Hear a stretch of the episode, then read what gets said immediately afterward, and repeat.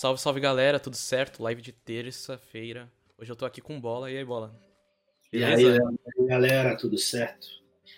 É, pra quem não sabe, que eu acho impossível assim, é o Bola, ele é vocalista do Zimbra. E aí tem um projeto solo também, muito massa. É, putz, eu sou fãzão. Eu vou até falar. Em, conforme eu fiz, é tipo um, um, roteirinho e a gente vai falando tipo do começo da banda até agora. E, putz, eu fui em muito show de vocês. Tanto. É mesmo, mano? Eu não sabia, você não falou isso na, na, na pré-entrevista antes agora. É. Putz, eu até esqueci, mas eu, putz, eu, eu fui show, show do, do Zimbra e fui show no seu, projeto, no seu projeto Puta, solo também. Irado, irado. É. Deixa eu ver aqui.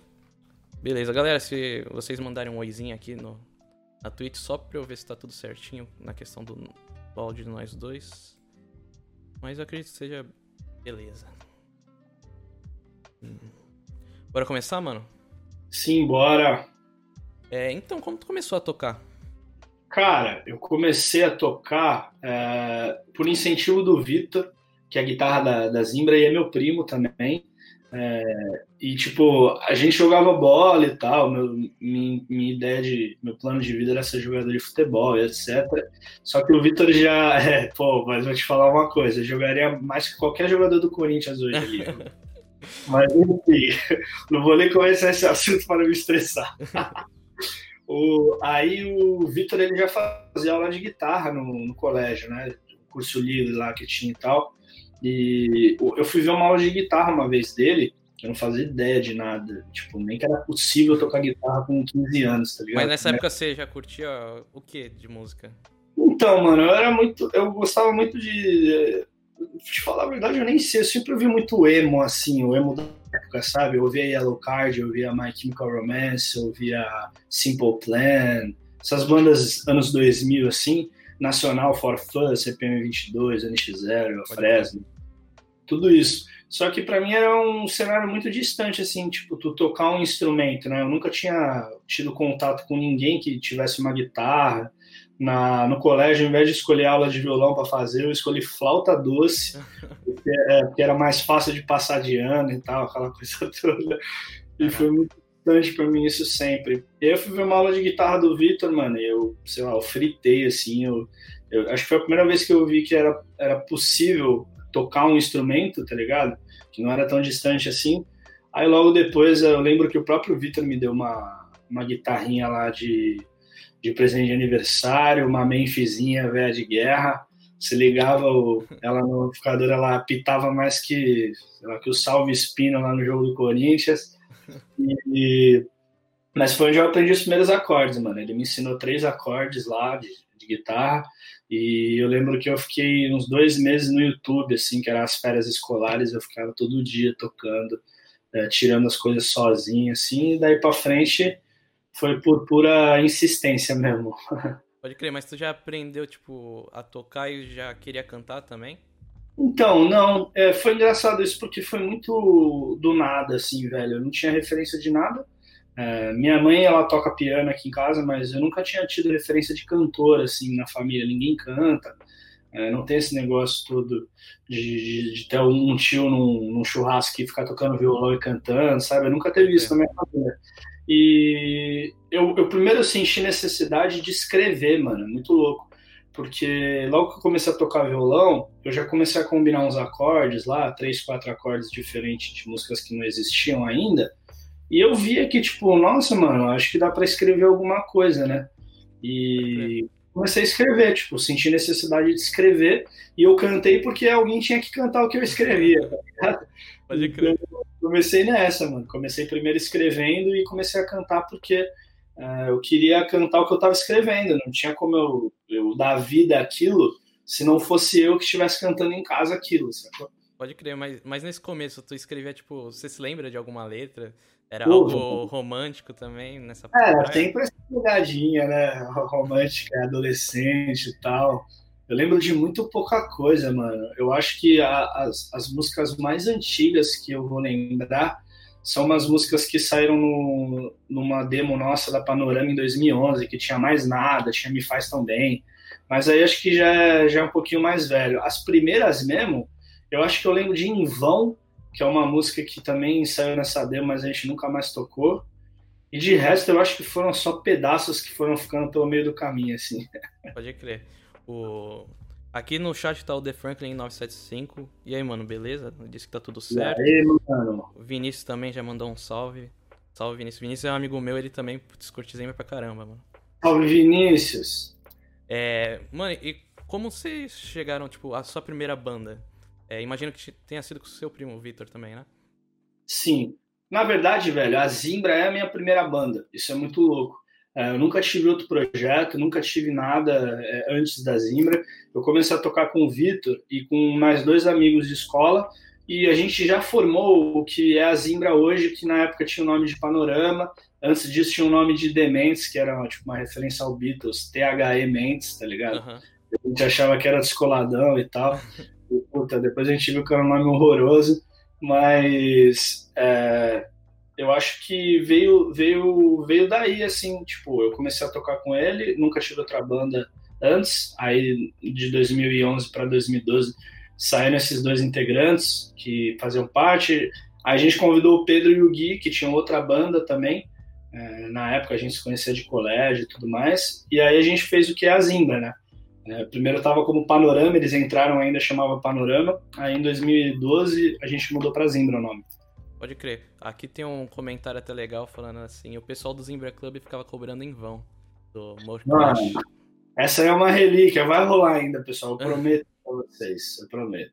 O The Franklin falou assim: beleza, sou fã de Brasília aqui. Conheci a banda em 2009, mas só vim ouvir mesmo em 2017. Nossa, e hoje, mano. E hoje eles são minha banda favorita. Olha que louco, mas um delayzão aí, velho, de tempo. Pô, demorou um tempão aí pra. Não, mas é legal ver, tipo, como foi a temporal a parada para ele, sacou? Irado. Pode crer, 2009 eu tinha 9 anos, cara. Sim, mano. Tu tinha 9 anos? Eu tinha 9 anos. Mano, 2009 eu tinha 16, 17, 17. Eu sou 92. Tinha 17 anos, cara. Pode crer, 92. Eu, eu lembro que minha prima é 92, eu sei mais ou menos a idade também. É, então, e no Panorama vocês é, fizeram um EP, o Cronograma, né? Sim. Foi o primeiro, inclusive, que a gente lançou com essa formação que é hoje. É, eram seis músicas, era Viva, é, Cronograma, Orfanato, O Gigante, tinha Três Semanas e Meia, que é uma música que depois ela acabou ficando de fora do Tudo Nada do Mundo, e a outra música eu não tô lembrando, velho, qual que era. Será breve? Eu não sei, eu não lembro, eram seis músicas. E aí acabou, o EP acabou virando o disco depois, o Tudo Nada do Mundo. A gente gravou mais cinco ou seis músicas novas e fez o Tudo Nada do Mundo, assim. Eu tenho uma pergunta, por que o Três Semanas e Meio foi o que vocês tiraram? Porque eu acho essa música a melhor, assim, desse EP. Mano, eu, eu gosto muito dessa música, mas foi uma brisa muito errada. Tipo, na época o produtor que gravou Tudo Nada do Mundo, ele, ele se interessou em gravar um disco da banda depois que ele ouviu o EP. Ele ouviu o EP Cronograma. E o produtor é o Lampadinha. E quando ele ligou pra gente, a gente não conhecia muito ele. Eu fui dar uma pesquisada na, na internet. Mano, eu vi que o cara tem três Grammys. Ele ganhou o Grammy com Charlie Brown, com Lampadinha é monstro. Nossa, demais. Trabalhou 15 anos no Midas, tipo, produziu o Los Hermanos, produziu uma cacetada de banda. E aí, pô, a, a, única observação que ele fez de transformar o EP cronograma num disco era tirar três semanas e meia, porque segundo ele, lembrava muito um J Quest, que ele, Putz. tipo, é, que ele, ó, olha a brisa, que ele falou que não era a praia dele e tal, e tipo, de fato, lembrava até porque a gente gostava um pouco, assim, tipo, meio dançante e tal, mas tipo, a gente fez muito mal aquilo, a gente virou no J Quest e e sei lá, mano, acertou num... nem sei onde a gente acertou, assim. E aí ele falou, não, essa música vai ter que sair, porque não tem nada a ver com o trabalho. E a gente queria deixar, ele queria tirar, mas falou, mano, a gente falou, não vamos discutir com um cara que tem três Grammy, né? Vamos é. tirar a música e, e gravar o resto. É que vocês até lançaram, relançaram como single, né, depois. Sim. Porque a galera gosta muito, mano. O pessoal pede no show e tal. E não é uma música que a gente quer esquecer. Então a gente depois lançou como single, colocou no Spotify. E volta e meia a gente toca nos shows ainda. Que massa. O Vinícius mandou aqui: Zimber para mim é uma máquina do tempo. Ouvir qualquer música é voltar no tempo e relembrar as sensações boas e positivas da época. Até com as músicas sad, me alegrava e alegra... me alegrava e alegra demais. Mano, isso é legal pra caramba que eu tava falando isso numa live que eu fiz mais cedo, que eu acho que grande parte da conexão da música vem disso, assim, não vem só do fato da pessoa gostar da música em si, tipo, do instrumental, da letra. Ela vem de, de lembrança, tá ligado? De, tipo, você ouvir e retomar momentos que você viveu quando você conheceu a música. Então, tipo, pô, até hoje eu escuto o primeiro disco do Forfã lá, o Teoria Dinâmica Gastativa.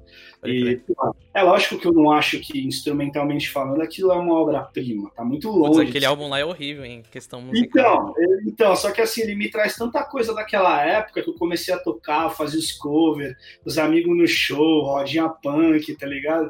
Que, pô, eu ouço e fico felizão de estar tá ouvindo, eu canto junto, sacou? É, é por causa disso, cara.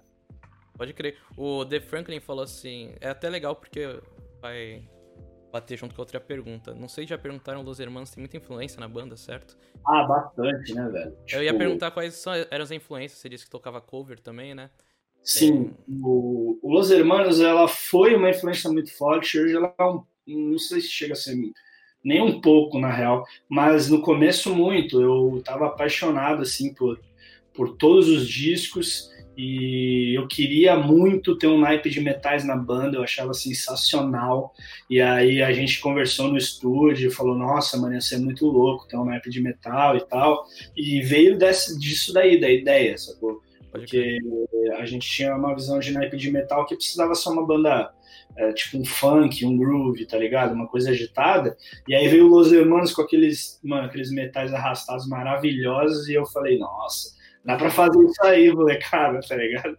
Pode crer. Eu, é até legal é, você falar disso, porque vocês, principalmente nesse começo, na verdade, na banda inteira, assim, tem muito metal, né? Sim. E como foi é, como conseguiram metal? Porque eu tive uma banda também, né, que a gente pensava em ter metal. E, nossa, como era difícil achar gente.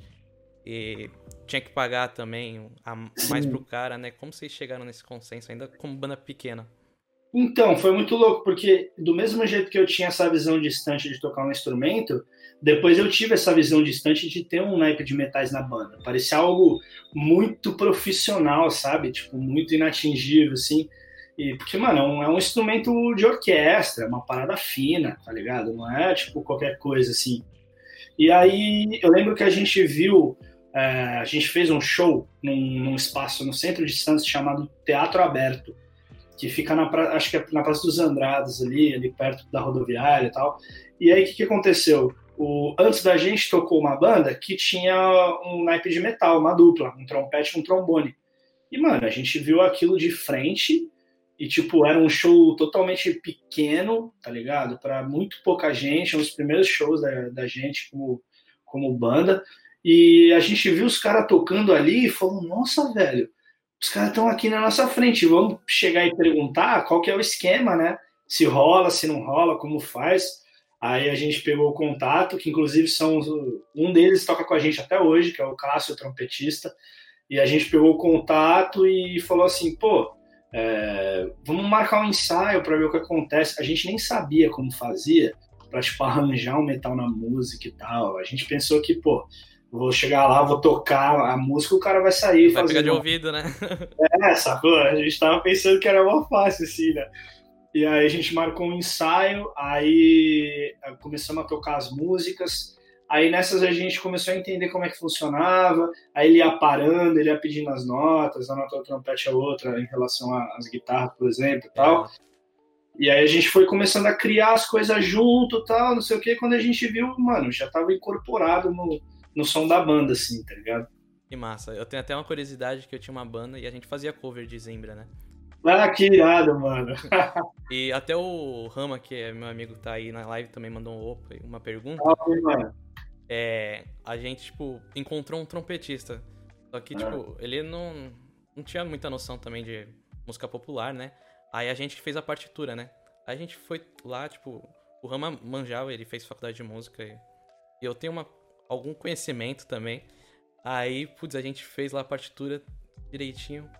Aí na hora de tocar ele tava tocando tudo estranho, a gente foi ver, putz, a afinação é diferente. Aí, putz, demorou um tempão pra, pra gente perceber isso, deu mó dó. Mas é assim que aprende, né, mano? A gente Cara, teve um show em Manaus, só uma passagem rápida, que a gente, a, a gente no começo da banda, assim, ainda, e não dava para levar os metais daqui de Santos para Manaus, porque ia ser mais duas passagens aéreas, mais duas hospedagens, ia ficar muito caro para o contratante. E o que a gente fez? A gente falou assim, cara, vamos tentar conseguir dois músicos de lá de Manaus. Aí pedimos contato para alguns fãs, se alguém conhecia, acabamos achando. E, porra, a gente no auge da nossa, da nossa ingenuidade, a gente achou que era só levar a partitura para os caras, que os caras iam desenrolar. Meu amigo, nossa senhora, era melhor ter feito sem metal do que ter feito aquilo que a gente fez, viu? Aí a gente falou, não, molecada, agora a gente precisa ter as partituras, mandar antes, se não for os caras que tocam com a gente aqui, mandar uma semana de antecedência, entrar em contato, porque, mano, é, é um muito instrumento muito complicado, né? É, velho, é muito complicado, não é fácil não. O Rama ainda mandou assim, aí bola, inspiração internacional, qual seria? Nossa, difícil, hein, mano? Olha que pergunta de sopetão assim. Cara, eu tô ouvindo muito hoje um cara chamado Jeff Tweed, que é o vocalista do Wilco. E ele tem um, além do Wilco, que para mim é uma banda fantástica, é uma banda de folk, rock alternativo, sei lá, eles misturam um monte de coisa. Ele tem um projeto solo de folk também que é maravilhoso, Jeff Tweed. Eu tô ouvindo muito ele hoje. Acho que é um dos caras que eu mais ouço no Spotify. Inclusive, não aguenta mais ouvir o Jeff Tweed, velho. o... Quem tá na live também é o, é o Vitor, da... depois da tempestade. Mandou um boa noite. Boa Salve, noite, Vitor. Meu camarada. Quem quiser ver também tem uma live com ele, que foi muito massa. É... O Rama tava falando aqui, os metais Então Você. Então, foi essa música mesmo que a gente fez a, a partitura. Mano, é uma música difícil essa, hein, velho? Sim, sim, ela tem. A gente é, reagiu ontem, eu tava em live com ele, e a gente acha muito legal como a primeira parte, ela é, vai, vai tudo reto, né? E a segunda vocês vão fazendo umas diferenças que fica muito massa. Sim, uhum. E essa música em específico, ela faz parte do EP Mocado, que tem Entre Laços e Vai Voar, e foi a única vez, inclusive, que a gente gravou com um trio de metais, porque o resto foi tudo um trompete e um trombone, e nesse a gente quis colocar um saxofone junto, para porque a ideia era fazer um lance mais groovado, mais trabalhadinho assim, então o saxofone tem tem um timbre que dá para ser um pouco mais ousado assim. Ah, que massa, não sabia disso. É. A Mavio Cavalcante mandou bola, você viu que hoje estavam tocando Zimbra no Buzu em Salvador? Achei tudo. Eu vi! Ô Mavi, aí, tudo bem? A Mavi é, é nossa querida amiga aí de todos os projetos. Eu vi o Stories, mano, uma molecada tocando dentro do busão, velho, em Salvador. Muito louco, ah, velho. Eu, eu vi esse vídeo hoje também, muito massa. E é louco ver, tipo, os espaços que a gente ocupa que a gente nem tem ideia, assim, tipo, a gente pensa que a banda só existe ali no show, tá ligado? Quando a gente tá tocando para as pessoas. E não, mano, tipo, é o tempo inteiro, o dia inteiro tem alguém fazendo alguma coisa com relação à sua música, assim. É muito louco de imaginar isso aí, velho. Pode crer, mano, verdade. Mas bora voltar um pouquinho no, no Tudo Nada e o Mundo.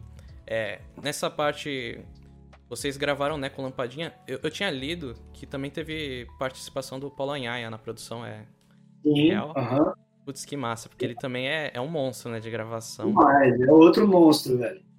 E como foi chegar na frente deles, assim, tipo... Então, o Paulo a gente não conheceu pessoalmente, o Lampadinha a gente teve um choque, porque a figura dele é muito diferente, tá ligado? Ele tem uns dois metros de altura, assim, ele é muito grande. Ele é barbudão, né? É, ele tem tipo uma barbicha muito grande e branca, assim, ó.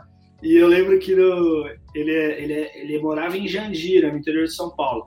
Uhum. E quando ele conheceu a gente e quis produzir o disco, ele veio para Santos um dia para ver o ensaio das músicas novas. E eu lembro que ele, mano, ele tipo, ele ficou entre dois amplificadores com um capuz na cabeça assim, ó. Aí ele cruzou o braço e ficou com a cabeça baixa assim, o ensaio inteiro ouvindo. Aí, mano, a gente falou, caralho, o que, que esse cara vai fazer aqui, cara?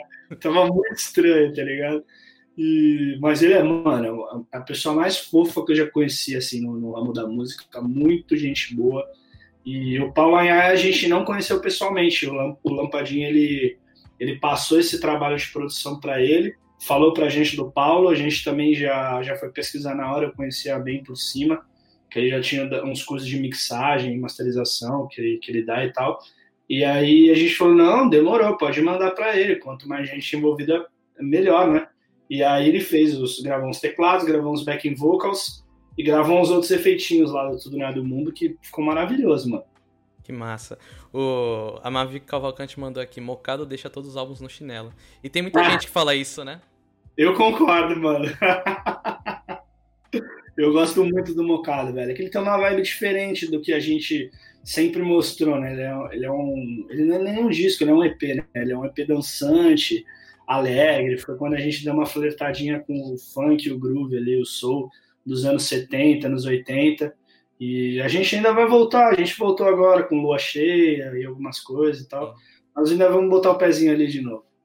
O The Franklin mandou aqui. Bola, qual sua música favorita desse disco? Do, do, do Mundo? Isso. Cara, uma música que eu gosto muito é o Gigante. Eu, eu acho a letra dela muito legal. E só que assim, Viva para mim, eu não tenho nem como não votar, apesar de não achar das melhores músicas que eu já escrevi, assim, é uma música que, mano, ela me trouxe muito do que eu tô vivendo hoje, assim, ela, ela é a grande responsável é, por tudo que eu tô vivendo hoje, é, em termos de música, de show, de feedback, então, tipo, é uma música que eu vou ter uma gratidão o resto da minha vida, cara. Que, que louco. E eu ia até perguntar por que Viva vocês não, tipo, utilizaram como single? Mano, a gente faz essa, ó, como single e, e por que, que a gente não fez um videoclipe dela. É verdade. Isso, é, a gente não se perdoa até hoje. É porque, assim, a Viva, a gente, a gente achava que era uma boa música, que tinha um refrão forte, alto astral e tal, mas a gente não achou que ela iria sair de single, porque ela não, ela não dizia, é, tipo, síntese do álbum numa música. Porque a gente sempre buscou isso de um single, tipo, qual é a música que representa melhor um álbum como um todo, sacou? E a Viva não era, a Viva era uma música bem fora da curva ali do disco. Então, o single, quando saiu do, do Tudo Nada do Mundo, a gente saiu com um nó de single, e só que Viva, mano, ela disparou no número de plays de uma forma. A galera começou a gravar cover. A Mariana Nolasco, que era, ela já era uma youtuber muito famosa na época, e hoje em dia mais ainda ela gravou um cover, depois vários outros youtubers começaram a gravar cover. Teve até uma vez que me mandaram stories que eu achei surreal, velho. O como é que é? O casamento, se eu não me engano, era o casamento do Whindersson Nunes, que tava tocando Viva, mano. Caraca. Alguém, é, alguém filmou no Stories e marcou a banda. E aí eu fui ver, eu falei, caralho, é o casamento do Whindersson Nunes, mano tocando viva, tá ligado? Eu falei, nossa, mano, muito louco. Tipo, ultrapassou limites que eu jamais imaginei. E, e, a galera escolheu ela como single. Só que, mano, na época a gente era uma banda, tipo, sem estrutura alguma, totalmente independente. A gente não tinha grana pra nada mesmo, tá ligado? E a gente tava procurando focar em divulgação e show, divulgação e show. A gente não conseguiu gravar clipe, não conseguiu trabalhar música numa rádio ou alguma coisa do tipo. E ela foi ficando assim, cara. Mas talvez essa tenha sido a graça dela, né? Talvez se a gente tivesse forçado uma barra em cima dela para ser tivesse sucesso, né? Exatamente. Então, tipo, eu acho que de certa forma as coisas aconteceram como era para acontecer. Pode crer. E, e, tem um vídeo que eu acho muito legal de vocês tocando na tenda de Santos essa música, que é uma das coisas é, eu acho muito emocionante, sabe? Cara, esse esse dia foi um divisor de águas assim na nossa carreira. Foi o primeiro show que a gente tipo ficou extremamente nervoso de fazer, porque a gente não esperava aquela quantidade de pessoas, mesmo a gente não tinha feito absolutamente nada antes, a gente não tinha lançado nada, a gente não tinha feito uma divulgação de nada. O Tudo Nada do Mundo já tinha saído fazia mais de um ano, tá ligado? Foi tipo, não tinha nada de, de, de, de, de acontecimento para promover aquilo que aconteceu. E quando a gente chegou no, no, no, na tenda, que já tinha um bolinho de gente ali, a gente falou, nossa, mano, que louco, vai ser legal, né? Tal, não sei o quê. Entramos no, no camarim lá do lado do palco. Velho, quando a gente subiu a escadinha lá para entrar no palco, começar o show, juro, foi inacreditável. Eu lembro que a minha perna ela balançava assim, ó, assim, ó. E eu falava, nossa, eu não posso ficar nervoso que eu preciso cantar, tá ligado? E foi muito louco aquilo. E desde aquele dia as coisas começaram a andar muito melhor, assim, cara. Foi muito legal. Que massa. Você tem noção de quantas pessoas estavam na, na tenda naquele dia? Nossa, velho, eu não sei não, hein, cara. Eu é uma ótima pergunta. Eu nunca nem nem cogitei. Eu acredito que talvez mais de mil pessoas, porque a tenda era enorme, tava lotado, tipo abarrotado até o final da tenda, assim, a galera encostada na grade e tinha gente ao redor em volta, né, mano? Tipo fora da tenda, assim, na areia. Então eu acho que mais de mil pessoas. E, velho, a gente estava fazendo show para tipo, ultimamente para 50, 60 pessoas, assim, tá ligado? Foi uma mudança muito brusca, não foi nada gradativo, foi isso que chocou, tá ligado? Que louco. É, o pessoal aqui tava falando até as músicas que eles que eles preferem do Tudo Nada no Mundo, mandaram Missão Apolo, Gigante. Aí falaram assim, a Mavi Cavalcante falou, vocês acham louco o povo que faz tatuagem ou já se acostumou? Não, é tirado, velho. É que assim, eu, eu, eu, eu, acho louco porque é tipo sobre mim, né, mano? Eu jamais tatuaria uma coisa sobre mim, tá ligado?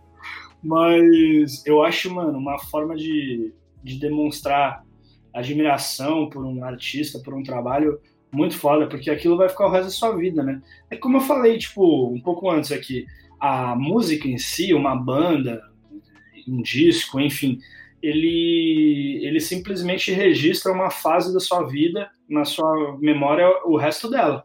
Então, sei lá, se eu tivesse feito uma tatuagem do Simple Plan, por exemplo, há 10 anos atrás, eu não me arrependeria, porque foi uma época que, tipo, foi muito boa na minha vida, tão boa a ponto de eu querer tatuar uma parada no meu braço, na minha perna, enfim, saca? Para olhar para aquilo o resto da minha vida.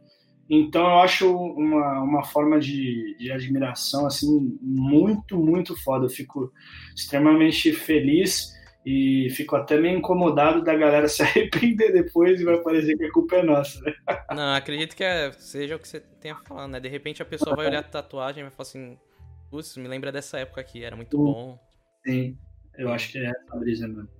A More Crash mandou, nunca é tarde para fazer um clipe de Viva, sei lá, como comemoração de 10 anos do Tudo Nada em um Mundo. Tem algum tempo? Mano, a gente tem umas ideias dessa, né? Volta e meia a gente conversa sobre essas coisas.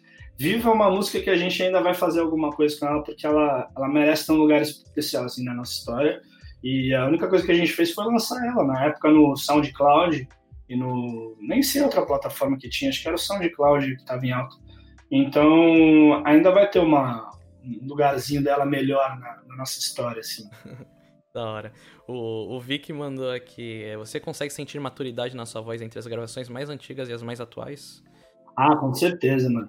Principalmente porque quando eu comecei a gravar, eu tava na adolescência, né, mano? Eu tinha. As primeiras músicas que a gente gravou, eu tinha 15, 16 anos por aí. E, pô, hoje eu tenho 28. É, com certeza mudou, além de timbre e tal. Eu fui, de um tempo pra cá, eu fui estudar, né? Porque a gente, quando começa a tocar de adolescente com amigo e tal, a gente fica muito na brisa de, de fazer de qualquer jeito, porque é tudo muito impulsivo, muito energético, o lance é a atitude e tal, e a, a, gente acaba às vezes esquecendo de coisas importantes, tipo, eu fui cuidar da minha garganta depois de 10 anos cantando, sacou? Que aquilo foi, foi me, sei lá, me bolando a ponto de eu pensar, pô, se eu tiver que interromper minha carreira em algum momento por conta de um problema da minha garganta que eu podia ter evitado, eu vou ficar muito puto comigo mesmo, tá ligado? Muito, porque era, era, era simples eu ter evitado, era só fazer o certo, né? Sim. Então, tipo, acho que esses fatores todos de cuidado, de atenção, eles, eles contribuem para uma maturidade, né, velho? Pode crer. O Rama mandou aqui, me lembro uma vez na mob que você teve de ser escoltado. Porque, mano, será que eu tinha saído na mão, velho? Tô zoando. Pô, os shows da Mob era muito louco, velho. Muito, muito louco. O último show do Tudo Nada do Mundo a gente fez na Mob, o show de encerramento da, da tour do Tudo Nada do Mundo, antes do Azul. E eu lembro que deu, tipo, a lotação máxima, máxima da Mob. Foi insano. O dono da casa de show, é, se eu não me engano, era o Ale, assim. Ele ficou de cara, já queria fazer outro, mas a gente tava, tipo, encerrando a turnê, ia ter que esperar um pouco e tal. Mas foi muito foda. A Mob, tipo, deu shows pra gente maravilhosos, velho. Pode crer, imagina que tocar em Santos é, é, outra vibe, né? É, pra gente é, é, é, é, tipo, muito muito fácil, entre aspas, porque a gente tá em casa, né, mano? É muito legal porque quando a gente vai tocar em Santos, nesse pico, a gente encontra com amigos, com família, a gente vai pro show, tipo, é, de carro, de Uber. Uma vez eu, Mano, uma vez eu fui passar um, um som na mob de bicicleta, mano. tipo, é, minhas coisas já tinham ficado lá de tarde. Eu falei, mano, eu moro do lado da mob, eu moro na Epitácio Pessoa com canal 4 aqui. E eu falei assim, falei, velho, eu vou passar o som de bike, porque eu tô aqui do lado, e minhas coisas vão ficar lá mesmo, sacou? Pro show. Eu vou passar o som e vou voltar. Fui de bicicleta, amarrei a bicicleta no poste em frente à mob e passei o som e voltei para casa. Tipo, eu não poderia fazer isso se eu fosse tocar em Belo Horizonte, por exemplo, tá ligado? Então é muito bom tocar aqui. Pode crer. Oh, é, muito obrigado, Ives e Caroline Schneider, pelos follow. Galera, é, quem não deu follow ainda, é só apertar no coraçãozinho que tem aqui embaixo. É, Segue vão... aí, por favor, pessoal. Por favor, que vai ajudar demais. Vai ter muita gente bacana esse, essa semana. Eu espero que vocês assistam os próximos também. É... Olha, mais alguém deu follow. Amor Crash. Muito obrigado, Amor Crash. É... Mano, e vocês lançaram amanhã como single, né? Sim. É... Eu acho que tem uma coisa legal. Vocês, vocês gravaram em São Vicente ela? Na... Sim, foi na Praia dos Milionários, que é uma prainha pequenininha que tem ali. Sim, sim, é. Minha, minha terrinha. É mesmo? Legal. É... E como foi isso? Vocês... Cara... Como chegou, o... né? A escolher o Amanhã como single e a fazer então, o clipe? Amanhã era uma música que... Tipo, a gente começou a, a, a história é, de gravar amanhã, porque a gente tinha planos de gravar um clipe para Viva, mas não era para ser um clipe como foi amanhã, que é um clipe de master, tá ligado? Aparecendo só a banda e tal. A gente queria fazer um negócio muito legal em Viva que a gente ainda não tinha condição. E a segunda música mais ouvida do disco era Amanhã, disparada, assim, da, da, da terceira e da quarta. E a gente falou, pô, vamos fazer um clipe de amanhã é, de master, mostrando a banda. A gente tinha muita neurose na época também de que a gente ficava muito na internet divulgando as coisas e às vezes a gente não ficava botando a nossa cara nas coisas. A gente não estava fazendo show, a gente não estava gravando clipe. As pessoas às vezes não sabiam quem a gente era, mas conheciam a banda. Então a gente falou, velho, a gente precisa mudar um pouco isso porque tá faltando o, o reconhecimento da galera de ligar o nome da banda às pessoas, sacou? E, tipo, de fazer tudo ser uma unidade só. A gente gravou o clipe de amanhã numa master, foi na Praia dos Milionários, porque o Fabrício, que é o nosso fotógrafo até hoje, e quem gravou o clipe, ele mora ali, velho. Então, tipo, ah. é, a gente só. Ele morava, se eu não me engano, ele mudou esse ano, mas ele morava ali, tipo, desde que a gente era pequeno, cara. A gente se conhece de infância. E aí ele falou, velho, vamos gravar na praia aqui. E a gente não conhecia ainda a Praia dos Milionários. Ele falou: tem uma praia aqui em frente que ela é pequena e não vem ninguém. A gente pode começar, tipo, de tarde, num, sei lá, num dia de semana e tal, e que provavelmente ninguém vai reclamar. Aí a gente alugou só um gerador, ligou as coisas, inclusive a cama que tá no, no clipe ali é uma. São as coisas do Fabrício, mano. Ah. Tudo do quarto dele, assim, para fazer o cenário, tá ligado? Foi maior caos. E eu lembro que eh, a gente ficou até tarde lá fazendo. Teve uma hora que a vizinhança ali chamou a polícia e tal, deu um rolo. A gente teve que, tipo, esperou a polícia ir embora, terminou de gravar rapidão, rapidão, pegou as coisas e já foi pra casa do Fabrício se esconder, assim. Escondendo a polícia, caraca. Nossa, que história, hein? É, então. O, o, o Vic mandou aqui, essa semana da Twitch do Léo devia se chamar Saudades La Casabar, porque já colei com todos lá. É, mano, e deixa eu te perguntar, você tem noção do quanto a sua música impacta nas pessoas? Ah, não tenho, velho. E eu acho que eu nunca vou ter, tá ligado? E eu acho que isso é uma coisa boa, né? Porque eu acho que quando a gente se, como fala, a gente se é, não influencia, mas quando a gente mistura as coisas de, de, de ver exatamente o que está acontecendo de feedback e ter que fazer a coisa como se ela fosse natural, é muito difícil de fazer essa separação, tá ligado? Eu não tô falando nem do deslumbre da coisa, mas eu tô dizendo do ponto de vista, tipo, se eu ficar muito pilhado no, no que as pessoas estão falando e quantas pessoas estão falando, talvez eu, eu seja influenciado pelo que aquelas pessoas estão falando para as próximas coisas que eu vou fazer, tá ligado? Tipo assim, nossa, mano, a galera pirou muito nessa música, agora eu vou fazer 10 dessa aqui, tá ligado? Para dar certo. Coisas desse tipo, assim. Então eu procuro é, não, não me ater muito a isso, não procurar muito, muito feedback, assim. É, tipo, quando as pessoas me marcam e falam, eu sempre respondo, sempre curto. Mas eu não fico fazendo, tipo, Eagle Search lá no, no Twitter e tal, digitando meu nome, digitando o nome da banda. Uma época a gente fazia isso com o perfil da banda pra, pra ver o que a galera tava comentando e responder o pessoal e tal. Mas, puta, mano, aí eu fiquei pensando depois, por que, que eu vou fazer isso, assim, tipo... A gente responde a galera que marca e a gente não precisa ficar o tempo todo, tipo, de detetive ali, querendo saber qual é o feedback de tudo e tal. Meio pai, assim, tá ligado? E, e eu acho que é legal esse ponto, assim. Eu não tenho dimensão, eu não quero ter porque eu quero continuar, tipo, além de continuar sendo surpreendido por coisas que eu não faço ideia, é, eu quero continuar fazendo as coisas que eu faço é, sem, tipo, me influenciar por nenhum fator externo, tá ligado? Entendi. É porque as suas músicas são muito fortes, né? Tem muita gente que eu conheço que é, é muito impactada pelas músicas por Sim. Viva, Amanhã. É, são, são letras muito fortes, né? Sim, cara, eu recebo muita mensagem, eu fico mó feliz de, de ler um monte, tá ligado?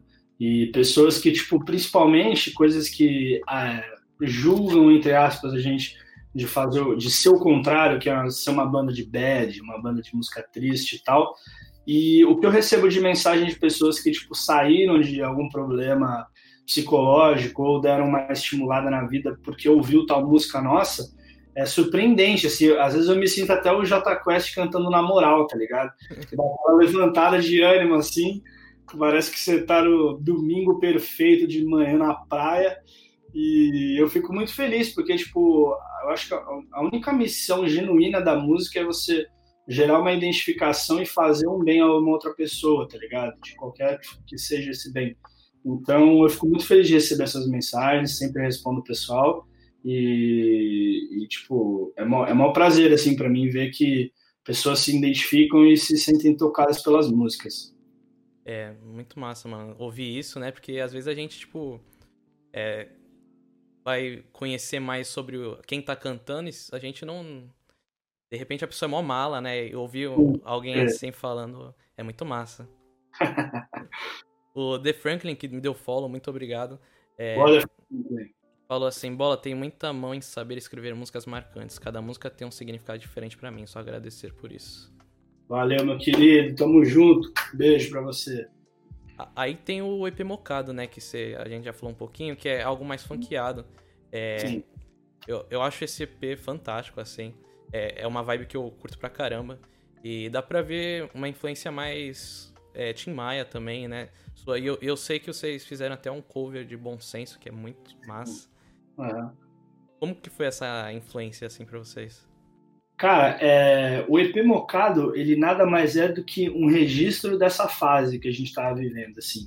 Ele foi um EP que foi muito pouco pensado, do, do tipo, mercadologicamente falando, assim, é, tipo, nossa, vamos fazer esse som que a gente vai acertar muito, a galera vai amar, tá ligado? A gente tava muito pilhado numa brisa de, de funk, de soul music, de black music, anos 70, anos 80, a gente estava ouvindo muito Cassiano, muito Tim Maia, é, Arthur Verocai, Carlos da Fé, e a gente queria fazer alguma coisa parecida, porque fazer alguma coisa igual ali ia ser impossível, a gente ter que estudar mais uns 50 anos cada um, mas a gente estava tão envolvido naquele clima, naquele tipo de música, que a gente queria registrar aquela fase, e eu tinha feito uma cacetada de músicas daquele tipo, e a gente pegou e falou assim, ah, para não ser tão para não ter um peso tão grande de ser um disco, de ter que ser trabalhado durante um ano e pouco e tal, depois, vamos gravar um EP, três músicas, porque fica mais leve, ele, ele tipo, a vida útil dele é bem menor, tá ligado?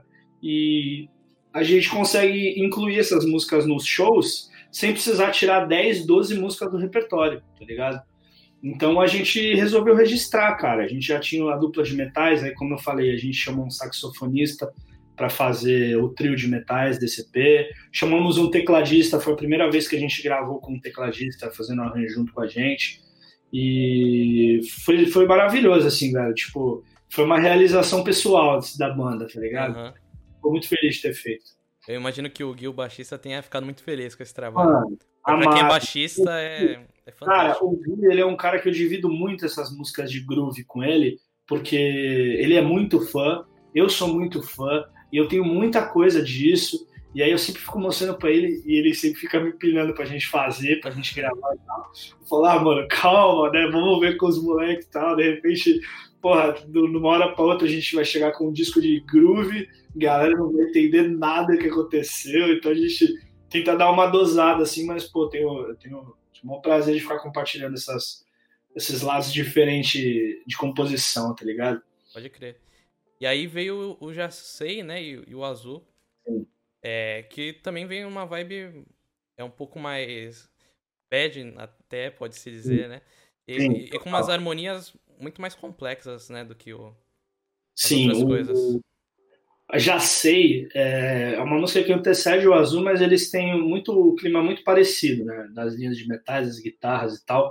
E o Azul foi um disco que foi o Lampadinha que gravou também.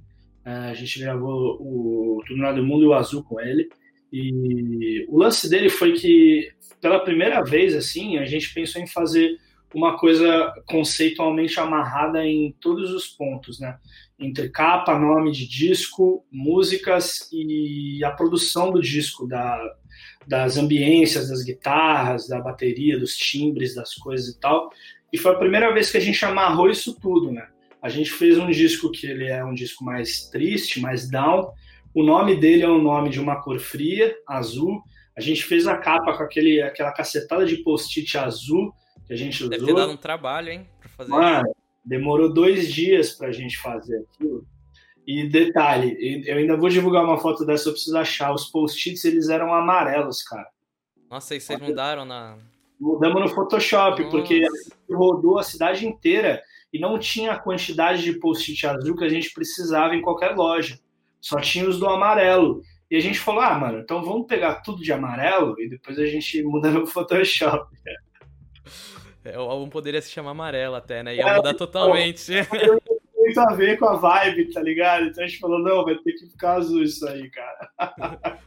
o, o Luiz Gustavo Negri. Nossa, eu falei o nome inteiro, é porque agora eu.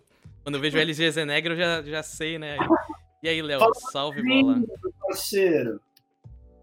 É. E, mano, é, o azul. Putz, eu tava até conversando com o Rama, meu amigo, ontem. Ele tem um clipe muito massa, né? É algo muito impactante, assim. É, uhum. muito forte. Eu acho muito legal, assim. Como vocês tiveram essa ideia? Porque também é um clipe que não aparece vocês. Não, exatamente. Eu, eu particularmente adoro o tipo de clipe que conta uma história sem envolver a banda. Eu acho meio, eu, minha opinião pessoal, eu me sinto meio brega de aparecer tocando assim no meio de uma cena, tá ligado? A não ser que esteja, esteja muito dentro do contexto, velho. Eu acho, sei lá, eu não, eu não curto. Eu prefiro um clipe de história igual de Azul. E aconteceu, quem gravou foi a Flashbang, que é uma produtora que é, é o Fabrício, que é o fotógrafo, o cara que gravou o clipe de amanhã ele faz parte, ele trabalha dentro dessa produtora com os outros amigos nossos. O, um dos, dos cabeças da Flashbang é o Bruno Couto, que ele era baterista da banda Tri aqui de Santos. Não sei se tu vai lembrar da banda Tri. Putz, não. É, então, ele tipo, começaram a tocar junto, junto com a gente. Eles foram no Caldeirão do Hulk e tal. Depois a banda acabou. Mas enfim. E aí. O Couto foi quem teve essa ideia inicial, o Bruno Couto. E de, tipo, uns dois anos antes desse clipe sair, ele já tinha me contado a brisa dessa história, porque, porque ele veio me perguntar se da letra da música, ele veio falar, ô Bola, se liga, é, nessa música aqui, a pessoa morre ou a pessoa, tipo, fria de morrer, tá ligado? Tipo, meio mórbido até, ou, ou a pessoa, tipo, é uma, só uma pessoa fria no sentido figurativo da palavra, né? Aí eu falei assim, ah, cara, é tipo, eu pensei, tem, é, eu escrevi tentando fazer parecer que era no sentido figurativo. Mas eu falei, mas essa tua brisa de ser uma pessoa, tipo, que tá morta, que não vai voltar mais, tá ligado? Uma, uma memória só, é muito bom. Tipo, eu não tinha nem. Apesar de ser muito na cara de que parece isso, eu não, eu não tinha pensado. Ele falou, porra, por que, que a gente não faz um clipe nessa ideia, tá ligado? Aí falou com a gente, é, falou a ideia do clipe, falou da escultura de gelo, que é fazer esse link. Nossa. Porque a história é tipo é o seguinte, eu não sei se tu, tu flagrou tudo, mas provavelmente flagrou, mas ele, o personagem ele pega a água do, do mar, supostamente do, do mar da onde a mulher dele morreu, né? Então é como se ele pegasse um pouco da mulher dele todo dia naquele balde de água, tá ligado? Então, tipo, ele faz a escultura de gelo com aquela água do local onde ela morreu, como se ele tentasse preservar todo dia um pouco da dela, é, tipo, na, na forma de, de gelo. E aí ele passa o dia com a escultura de gelo, a escultura vai derretendo ao longo do dia, aí no dia seguinte ele faz a mesma coisa e vai fazendo a mesma coisa. Então, tipo, esse lance de ser é, incansável, de ser é, persistente naquilo, eu acho que foi onde o, o Couto ele conseguiu amarrar direitinho, porque tipo você retratar uma mulher fria com uma escultura de gelo que tipo fica imóvel e vai derretendo mesmo, foi muito foda. E aí a gente ficou dois dias em Bertioga lá no, no numa marina de Bertioga, num ah. Você, a banda tava lá vendo. Sim, a gente acompanhou o processo inteiro. A gente passou dois dias lá no, no pier de Bertioga alugamos um barco pesqueiro lá, que foi o barco do clipe, e a gente gravou o clipe todo ali no pier, cara. Tipo, aquela casa era uma cozinha de um cara que trabalhava lá e tal. Passamos um dia lá fazendo, foi dois dias assim, uma paulada só, velho.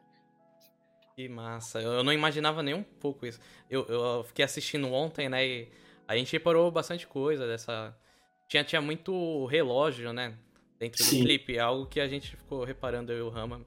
Mas eu não, não tinha pensado nessa parte de ter sido o mar da onde a mulher dele tinha falecido. É, porque supostamente ela morreu afogada ali, que ele, eles eram um casal de, de, pesqueiros, né? Trabalhavam com pesca e tal. E aí ele faz, ele pega aquela água ali todo dia, porque provavelmente a esposa dele tá ali naquela água, sacou? Que louco. É. a Mavi Cavalcante mandou MC nem entender nada com dois álbuns amarelos. Não mesmo. O Luiz mandou saudades bola. Saudade, Luizinho. A Mavi Cavalcante mandou: Azul é a história mais triste do mundo, o emo ama. Muito bom. É, o Rama também mandou expandindo o Zimbraverso.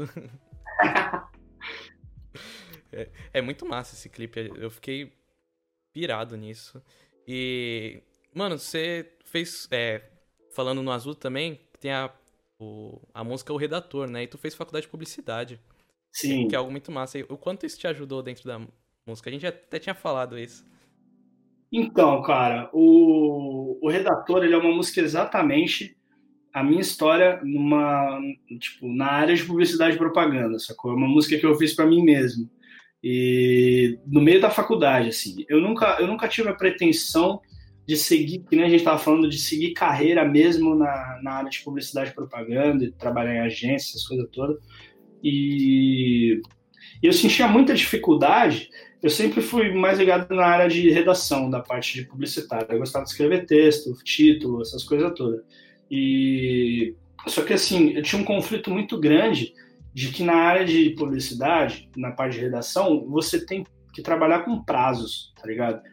E, e, é uma área criativa. Então, daí já tem um conflito muito grande de você não ter o espaço suficiente para trabalhar sua criatividade, pois o seu trabalho é para ser entregue naquele tempo determinado, sacou? Então, tipo, era um conflito que eu tinha muito grande. Tipo, embora eu não atuasse de forma profissional, aquilo já me incomodava na aula, porque eu falava assim: ah, mano, como é que o cara quer que eu crie um, um texto, tipo, de uma hora para outra, em meia hora de aula, porque, tipo, eu não vou copiar um texto, eu tenho que criar da minha cabeça. Quer dizer, se eu tô num dia péssimo, o que, que eu vou fazer?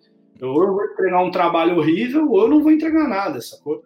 Então, tipo, esse conflito de prazo e tempo com criatividade me incomodava muito, velho, muito, porque eu sempre escrevi música e a música ela não, não me dá prazo de término, sacou? Eu, eu, eu me dou um tempo livre para começar e terminar a música. Tem músicas de 3, 4 anos atrás que eu parei, eu tô retomando agora, por exemplo. Tem músicas que eu acabo em 10, 15 minutos. É muito relativo. E aí aquilo me incomodava muito, me incomodava muito. Aí eu fiz o redator, que é a história. Eu já vou, já vou até aproveitar para contar sobre o que fala a música.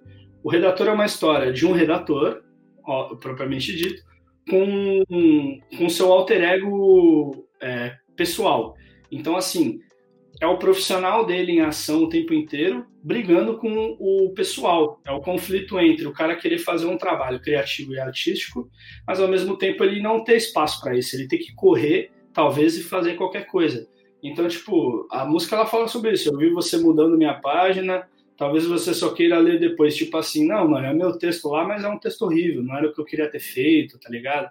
E aí, na parte C, é quando muda o alter ego, que ele fala, tá tudo bem com você, faz tempo que você não escreve. É o pessoal falando com o redator. Tipo assim, nossa, mano, você desencanou, qual foi, né? Tá puto, não consegue mais escrever e tal. Então é, é exatamente isso, o conflito entre o pessoal e o, e o profissional na área de, de criatividade. Massa. Eu tenho esse problema também com prazo, eu acho isso. Pra, pra quem é artístico, assim, sempre quer melhorar um pouco também, né? O seu Sim, trabalho. Mano. Aí você vai lançar algo com, com prazo pequeno, aí você vê e fala assim, dois dias depois você tá falando assim, nossa, que bagulho zoado. Quando te bota um prazo, você já vai meio bodeado fazer o negócio. Sim. Porque você já tá sob aquela pressão de ter que terminar até tal dia, tu fala, nossa, então eu vou fazer qualquer coisa aqui, dane-se, depois eu faço o que eu quero, entendeu? É meio, é meio osso, velho. É, muito obrigado, MH Santos, pelo sub. Pelo sub. Uh! Vai ajudar demais, mano. De verdade. É, ajuda muito aqui no canal a eu querer continuar a fazer as coisas e, e parece que tá dando certo, né? Mano, eu vou aproveitar aqui para falar também a primeira vez que eu vi vocês ao vivo. Foi num show em 2016 em São Paulo. Eu sou de São Vicente, né? Uhum. Mas eu tenho um amigo, Rafael Teixeira.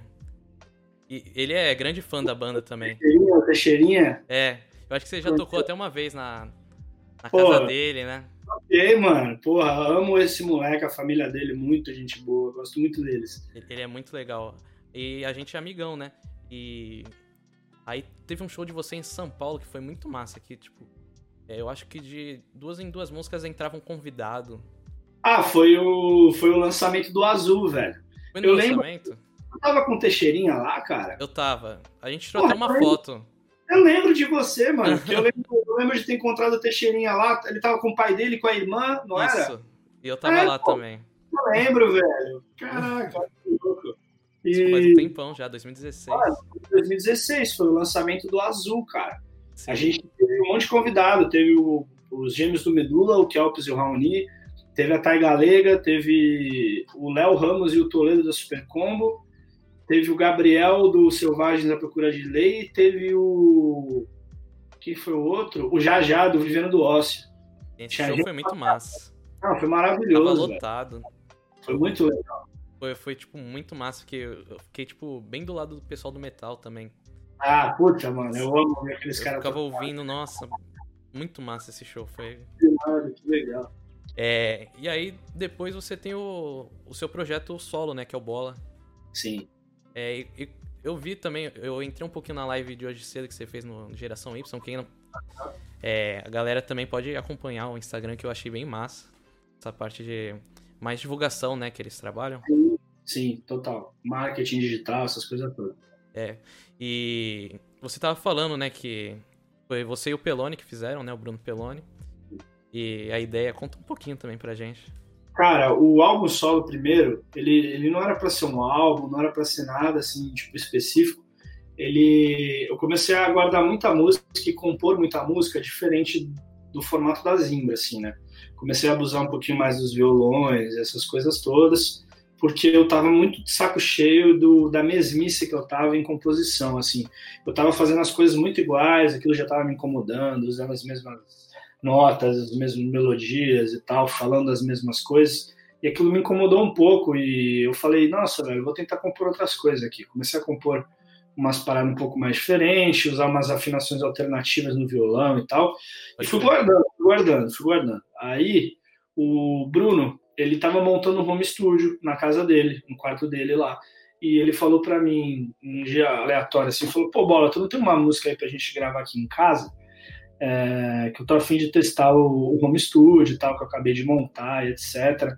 E aí eu falei, pô, Bruninho, eu não tenho só uma música como eu tenho um disco, né? Falei, e foi louco porque, tipo, na casa do Bruno, com os pouquíssimos equipamentos que ele tinha, que se eu não me engano era só uma placa de áudio na época, e não tinha nenhum microfone, a gente, a gente, a gente gravava no, em algum celular lá, alguma coisa do tipo assim. Eu gravei a primeira versão de redator lá, porque ele queria fazer um teste. E gravei a primeira versão de Deixa Assim, que saiu no Azul também. Foi as duas eu gravei lá. E aí depois ele montou esse home studio melhorzinho, com mais coisas e tal. Aí ele falou para eu ir lá gravar o disco. Falei, pô, demorou, vamos lá e tal. Gravei o disco tal. A gente começou a brisar umas ideias de como ser diferente do trabalho da Zimbra. Aí entramos com o lance das afinações alternativas, entramos com o lance de tocar mais dedilhado algumas músicas, menos rock and roll, tal, mais folk, mais MPB. E, e, e veio daí, tipo, a necessidade de eu, de eu, sair da minha zona de conforto que eu tava na Zimbra e tentar explorar outras coisas, até porque aquilo tava me prejudicando dentro da Zimbra, eu já não tava comprando do jeito que eu achava massa, que, tava, que, que me fluía legal, e eu fui fazer, tipo, um laboratório, sacou? E aí lancei o disco, gostei pra caramba de ter feito aquilo, fiz um, um ou dois shows de começo, e achei muito legal a experiência de, tipo, simplesmente errar tudo e todo mundo ouvir o erro. Porque quando você tá com banda, ninguém ouve nada, porque tem uma banda tocando junto, tá ligado? Sim. E é, é, tipo, é muita coisa diferente, cara. É muita coisa. Tanto no, na gravação quanto a abordagem com o público, no show e tal. Então o projeto ele é um, não passa de um laboratório onde eu tenho o maior prazer de ficar fazendo esses experimentos, tanto no show ao vivo quanto nas gravações. Né? Imagino, entrar no palco sozinho deve ser muito pior, né, do que Nossa, entrar horrível. com a banda. Bicho, eu, eu, conto uma piada no show da Zimbra, eu olho pro lado, o Vitor pode ter achado a piada a, a, pior piada do mundo, mas ele vai dar risada para me dar aquele apoio moral. Sozinho eu não sei o que eu faço, eu conto piada, quando eu erro eu finjo que não aconteceu nada, tá ligado? É bem diferente assim, cara. eu, eu lembro que eu assisti você com o Projeto Bola duas vezes. Uma foi no lançamento do CD da Vibe House. Ah, lá no, no centro de Santos. Sim, é Café Central, é. eu acho o nome. Isso, aí, isso aí. Você, você tocou um pouquinho só, né, do projeto. Um pouquinho, foi. E outra vez foi no Encontro de Criadores, que foi muito massa também. Foi. Ali, o Criadores, se eu não me engano, foi meu primeiro show, eu acho. Que. É, acho que foi o primeiro show. Eu tenho as fotos até hoje. Puta, aquilo lá foi legal pra caramba, porque. Acho que foi a primeira vez que eu dei de cara com uma galera assim né? Tipo, projeto novo e tal. Eu tinha, assim, um pessoalzinho para ver que eu achei que não fosse ter. E foi diferente demais, mano. Tipo, o teste de ter que ficar trocando violão por guitarra toda hora, troca afinação, aí demora e tal. Aí a galera, aquele silêncio constrangedor. Uhum. Mas muito, muito, muito bom, assim, tipo, fazer parte desse, desse universo diferente, assim, do que é ter banda, tá ligado? Pode crer. É, e depois você lançou o Saudade Deluxe, né? Que é com a banda já. Sim. O Saudade Deluxe, na verdade, ele não, ia existir, não era para ser um trabalho oficial. O Batera, que toca comigo no trio, Gabriel Biondo, ele que deu a ideia. Ele falou assim, a gente já fez uns dois shows de trio e ele falou: Nossa, mano, esses arranjos estão muito legal. Por que a gente não faz uma live session, qualquer coisa para ter um registro e tal? E aí eu resolvi tipo registrar no estúdio, cara. Eu falei, pô, vamos gravar isso aí, vamos escolher mais seis músicas, não precisa ser todas, as que der para fazer uns arranjos legais, e a gente grava e tal, registra e lança. E eu gosto pra caramba desse disco, cara, acho muito legal. É, muito massa. Tem, tem uma música que eu tava até conversando com o, o Rama ontem, né? Que é A Demora Ainda é Cedo, que eu acho ela muito hum. legal porque é, tem, tem um clipezinho, né? Sim. E você coloca toda uma carinha já, um azul e vermelho, que é diferente dos outros dois clipes que ele tinha feito, que era tipo preto e branco, né? Branco, sim. O clipe de Demora em Cedo, na verdade, é um projeto de uma, de uma faculdade, eu não, se eu não me engano, é da Unimonte, o pessoal de cinema que fez, uh, que me convidaram, e eu queria dar, tipo, esse, essa diferença, assim, já o choquinho, porque eu tava muito tempo no preto e branco, e aí eu resolvi dar uma, uma variada ali, porque a vida também tem cores, né? É, é, muito bonito, a gente até falou, né, que aparece as letras e tal. Sim, aham. Uh -huh. Fica, dá, dá uma vibe bem legal no. É no diferente, clipe, né? Uhum. E, e essa temática preto e branco que tinha antes, era você que. Você gostava, assim, para também dar um, um, ar mais, porque era só violão, né, ou guitarra. É, ele, tudo, é, tipo, é referente a isso, né, em ser mais minimalista em ser mais cru. E o preto e branco ele me soava um pouco mais melancólico. E as músicas, como eram feitas no violão só, ele tinha um ar um pouco mais melancólico, porque quando você tem uma bateria tocando, uma pratada, um riff de guitarra, embora a música seja mais para baixo, ela, tipo, de certa forma, ela dá uma crescida em termos de, de, de, arranjo, de volume e tal. Quando é o violão, pode ser a música mais feliz do mundo, ela ainda fica um pouco triste, tá ligado? Porque ela é mais simples e tal. E aí o preto e branco veio disso, de, de diferenciar do da Zimbra, que foi sempre usou sempre muitas cores, tá ligado? E de remeter a esse projeto mais simplista, assim, de ser uma coisa mais simples, mais crua, sem muita informação, porque a cor às vezes ela rouba muita informação de uma foto, tá ligado?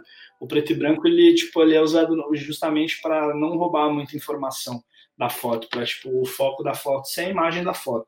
Então eu usei o preto e branco durante muito tempo por conta disso. Ah, sim, entendi. E depois veio o verniz, né? Verniz, lançamento. E também vocês mudaram de produtor, né? Veio o Esteban. Por que essa mudança? Cara, o Lampadinho, primeiro que o Lampadinho ele tinha ido, ele foi morar nos Estados Unidos, foi trabalhar num estúdio lá, ele fundou um selo e nos abandonou, né? Também. ele foi morar lá nos Estados Unidos, trabalhar lá.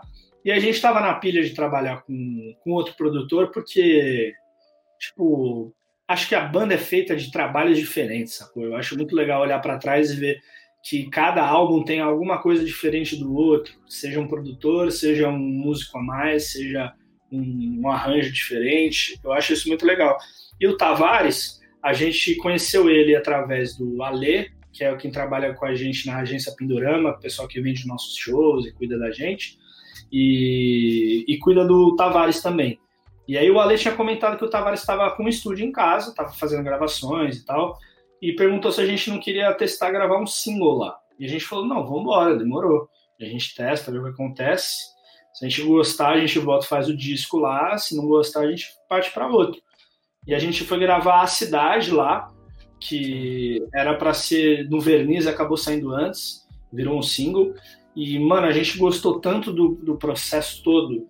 É, dele, é, tipo, o Tavares ele se envolveu 100% nas músicas, ele botou a mão em todos os arranjos, inclusive teve músicas que ele virou do avesso, assim, transformou em outra coisa.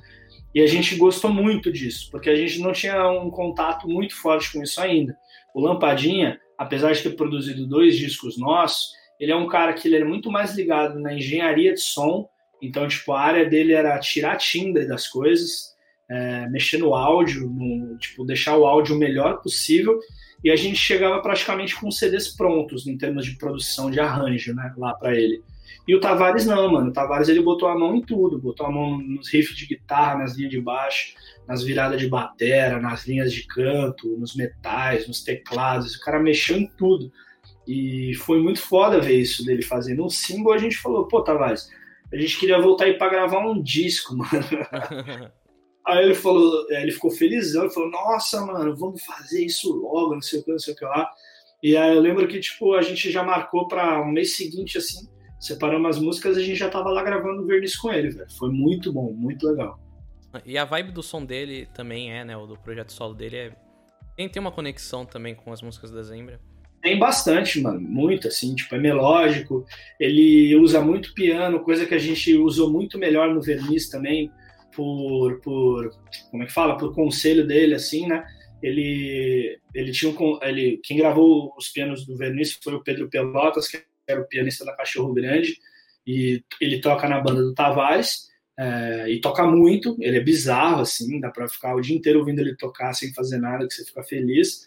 E aí o Tavares fez a ponte com ele, e aí quando ele veio fazer os arranjos, cara, a gente também já falou, nossa, já o bagulho já deu outra cara pro som, enfim, tipo, ele botou totalmente a, a mão dele na coisa e foi mó legal ver, tipo, a junção dessas coisas todas, assim, do trabalho de nós quatro com o produtor.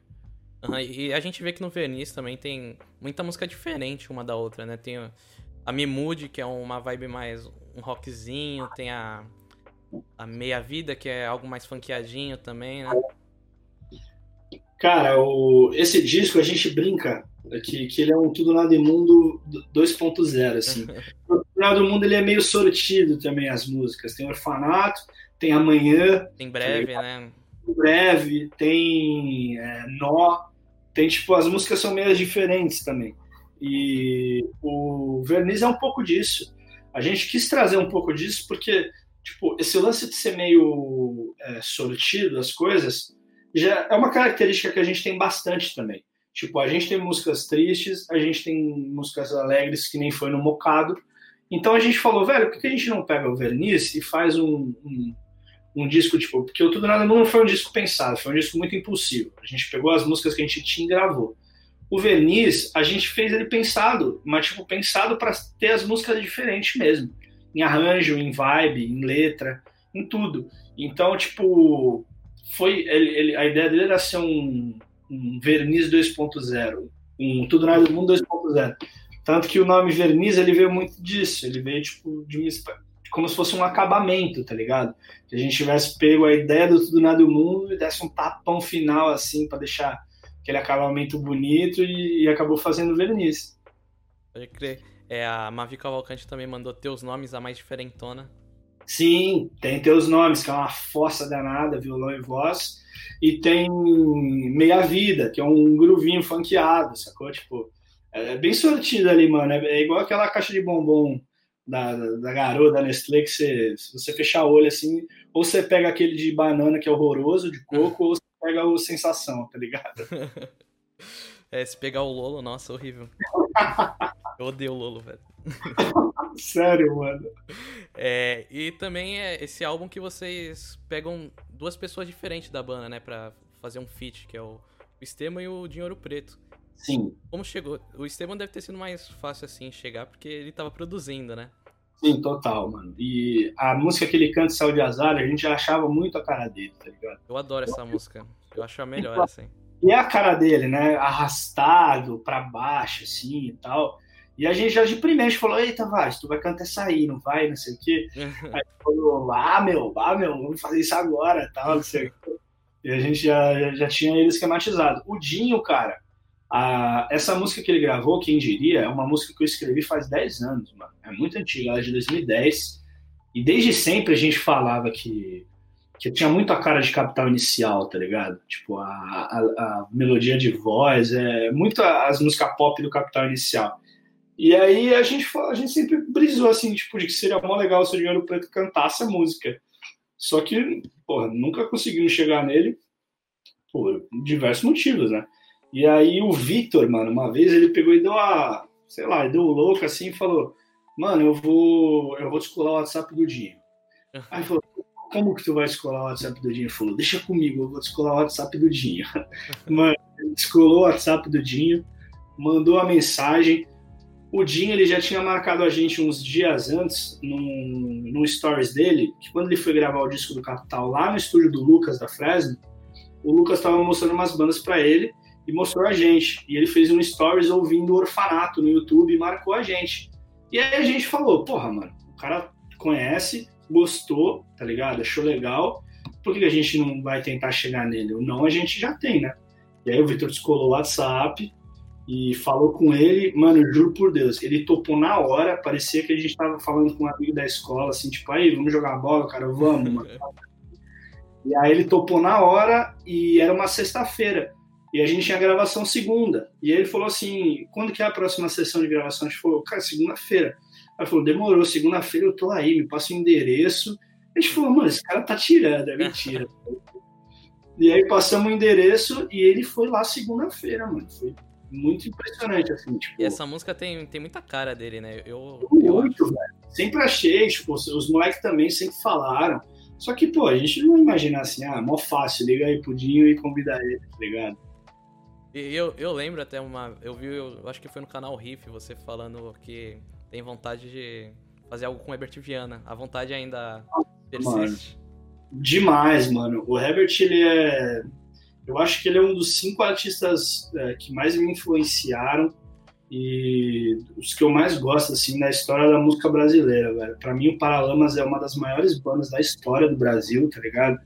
É, o que os caras fazem há anos é surreal, os hits os arranjos. O Baroni, para mim, é um dos melhores bateristas do mundo. O cara é surreal. E as composições do Herbert Viana são maravilhosas, mano. Tipo, eu me influencio Sim. muito nele escrevendo. Acho ele um dos melhores letristas que já teve. E, porra, ia ser um sonho fazer uma coisa com ele, mano. Eu, eu, acho... eu muito, muito fã. A lírica dele é fantástica, né? Maravilhoso, o cara é surreal, velho. É, galera, a gente tá chegando aqui no final também. Eu tenho mais umas perguntinhas. É, se vocês quiserem mandar também umas últimas perguntas aqui. A Mavi Cavalcante mandou carimbo injustiçado, melhor bombom. Nossa, não dá, mano. Foi mal, não tem como. Putz, eu, eu, acho que eu não gosto também esses doces de banana, assim, não... Ah, é estranho, eu não gosto, não. Mano, aí tem um EP, né? O Claro que o Sol e Lua Cheia. Sim. Que também é, é uma coisa diferentona, né? O Lua Cheia é algo mais funkeado.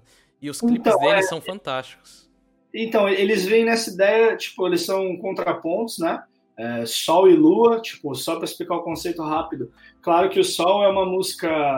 Aliás, primeiro começa em Lua Cheia, que é a história de tipo uma festa à noite, tá ligado? Uma noite inesquecível, por exemplo, tipo, e tudo que a noite traz, o que, que a lua traz com ela, né? Que não é tipo o fato da lua em si, é o relacionamento que você tem com aquela noite, tá ligado? Com os amigos, com a festa, com um momento bom e tal, e é um, uma música animada, um clima de festa.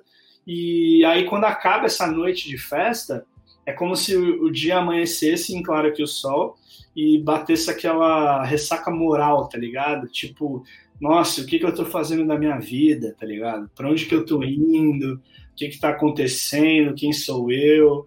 Aquela ressaca moral que passa depois de uma noite de farra, tá ligado? E aí as músicas, elas, elas são mania, ela, ela é mania do tempo, né? Começa em lua cheia, termina em claro que o sol. E os clipes, eles refletem exatamente isso, né? Apesar deles não serem ligados na história, eles são com o mesmo ator, que é o Paulo, ele faz os dois clipes, que é o mesmo ator de Azul, tá ligado? Uhum. E, e ele, ele é, é, meio que isso, assim, tipo, contando a história de uma pessoa em várias fases da vida dela. É meio que isso, assim, a ideia de usar o Paulo e de fazer essas duas músicas juntas, sacou? Conexão maneira, mano. É. Eu tinha visto até um pessoal perguntando no, no, nos comentários do vídeo, né? Falando assim, esse cara não é o mesmo ator do, do Azul, não? É, mano, é ele mesmo. é, essas músicas foram lançadas já na quarentena, né? Foi, cara. A gente tinha elas prontas. Elas já iam sair nas datas que elas saíram. Foi. Logo que começou a quarentena, foi dia 20 e pouco de março. E, e, porra, ainda bem que a gente já tinha os clipes gravados.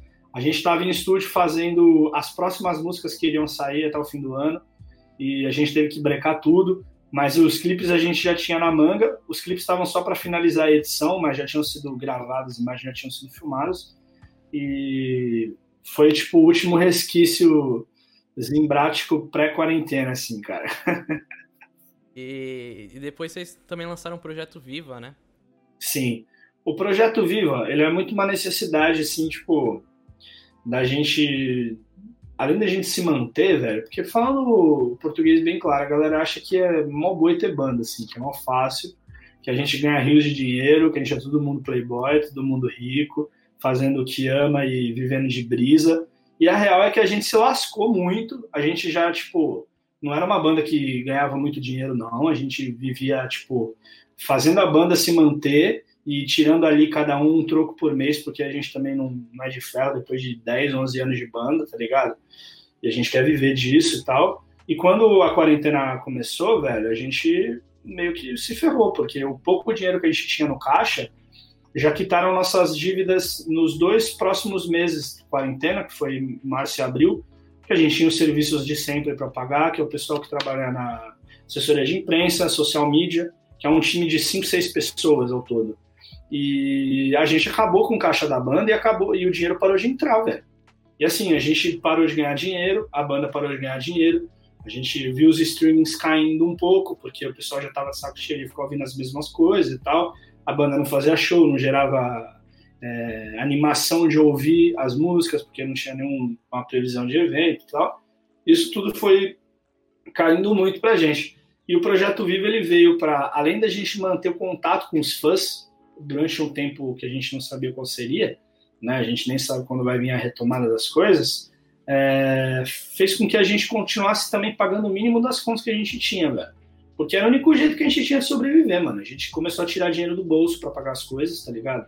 Eu e o Vitor, a gente trabalha, tipo, a gente faz um bico há oito anos, pra você ter ideia, numa, numa televisão aqui de Santos, que é a TV Santos Sicília.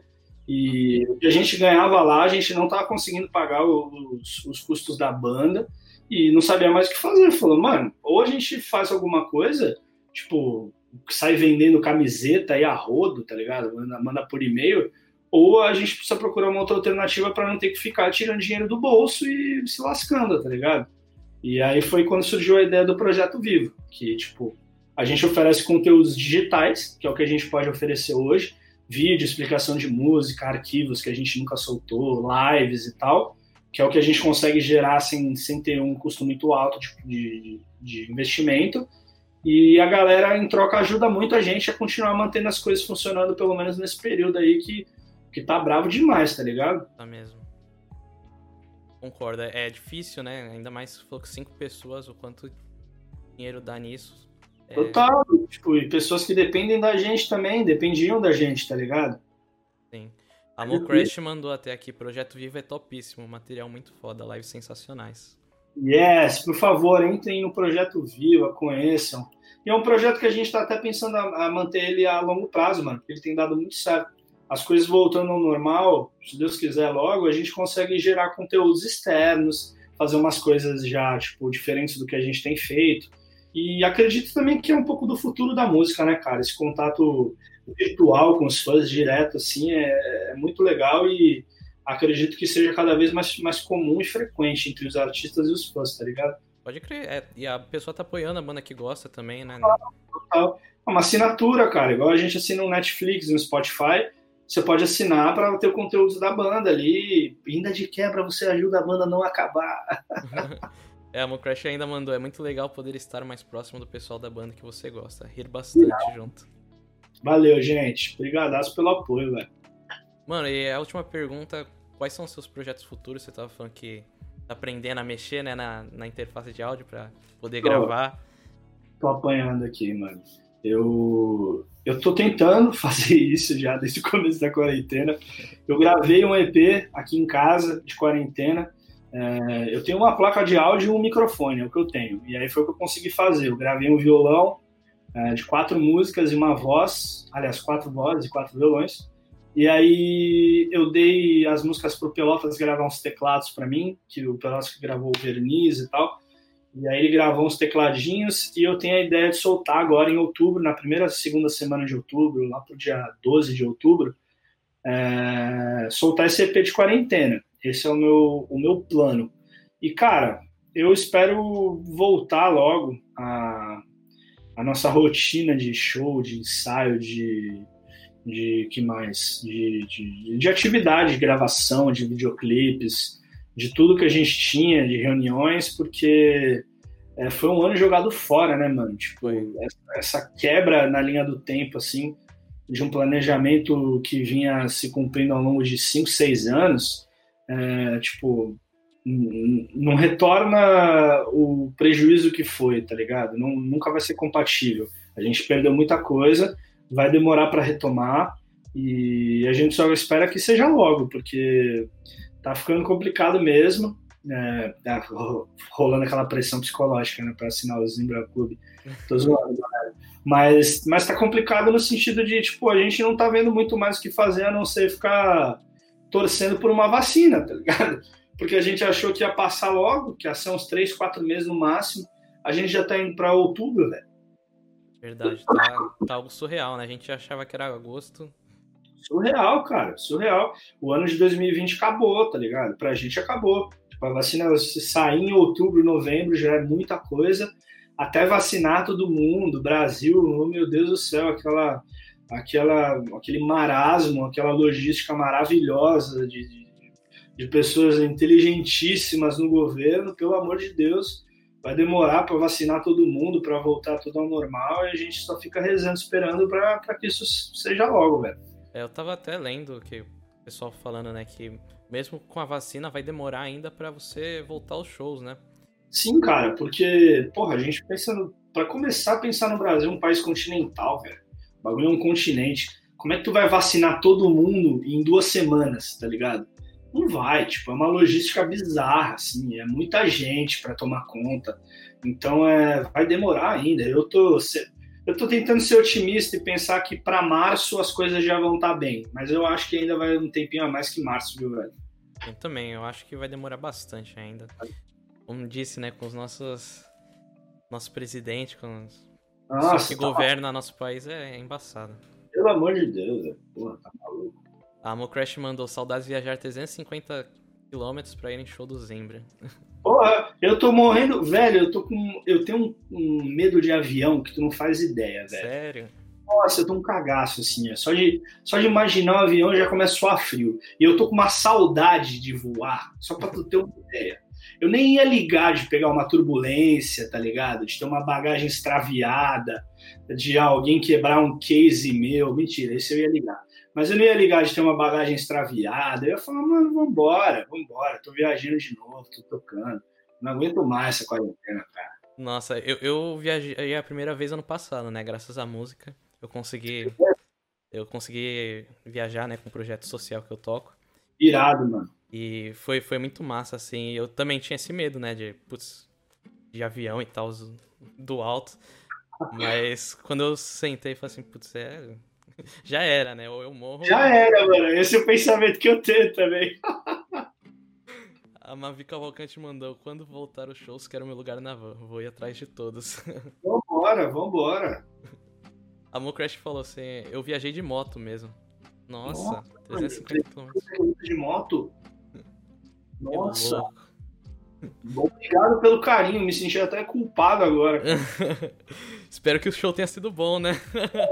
eu fiquei até preocupado se eu errei alguma coisa, não sei que show foi. Moto Guerreiros da Estrada. o... o Bola, muito obrigado, viu? Foi muito massa. Valeu, mano. Espero que tenha gostado também. Eu acho que. Eu, eu, tentei fazer a maioria das perguntas que eu não encontrei, sabe? Ah, sim. E eu espero que você tenha gostado também, porque foi muito massa para mim. Foi demais. Obrigado pelo convite aí.